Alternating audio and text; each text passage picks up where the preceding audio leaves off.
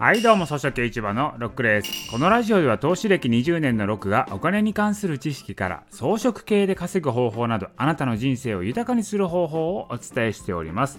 はいということでね今回もですね連日言っている通りで追加経済対策が閣議決定されたんですよね。いやーついにあれがベールを脱いだと。いうことですよ。これ何かというとこれ以前ね私のね LINE 公式の方では言ってたんですけれどもあの10兆円ファンドの話なんですよ。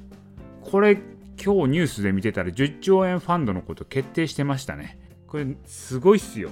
あの何かというとあの名目上はあの大学の研究をね研究機関を支援するために10兆円ファンド作りますっていうことなんですよ。まあそれぐらいしかニュースには出てないんですけど、これにはすごいことが隠されてるんですよ。文部省かな？文科省の概算要求には書いてあるんですけど、これね、10兆円ファンドって言ってるところがね、ポイントなんですよ。ファンドっていうことは、これ投資じゃないですか。お金を集めて運用するってことなんですよ。で、その10兆円ファンドの投資先は、株と債券ってなってるんですよね。わかりますこれ。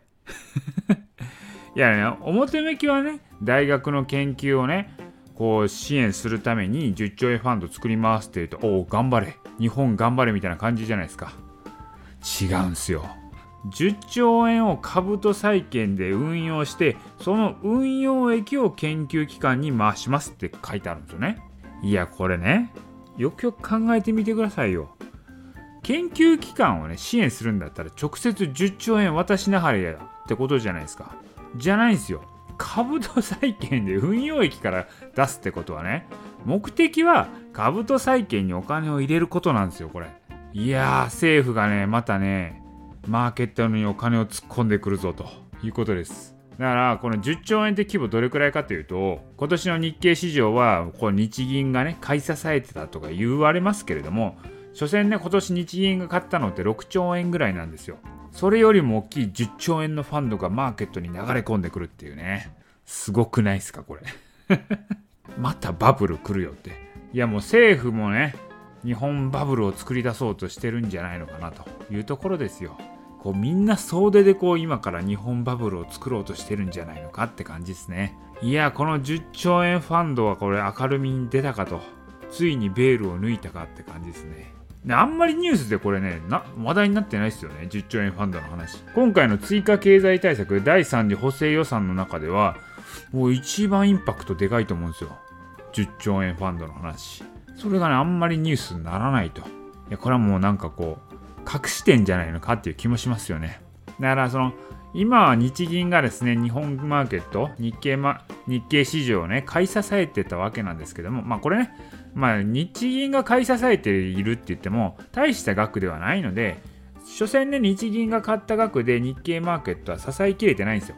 日銀が買うことによってみんながついていくからこう支えられてるってことなんですよね。まあアナウンアナウンスメント効果って言われるんですけどそれがですねだんだんね日銀ちょっと買いすぎやろと上場企業の株主を間接的に日銀がね大株主になっとるやないかというふうに結構批判が出てき始めてるんで、まあこれ以上日銀が買えないかもしれないと。来年以降は。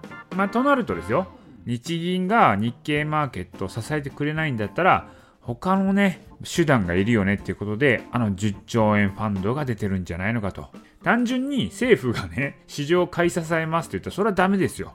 それはダメだと思うんで、か市場を歪めてますもんね。政府がお金出すとか。違うんすよ。大学の研究を支援するためにファンドというものを創生してそこの利益を研究に充てるっていうねすげえ関節技に来たと。違うよと。いやもうね政府介入が入りました。日経マーケットに。恐ろしいですな。お金はどんどん生まれてきますぞこれから。うんやっぱバブルじゃないのかなって気がしてきましたね。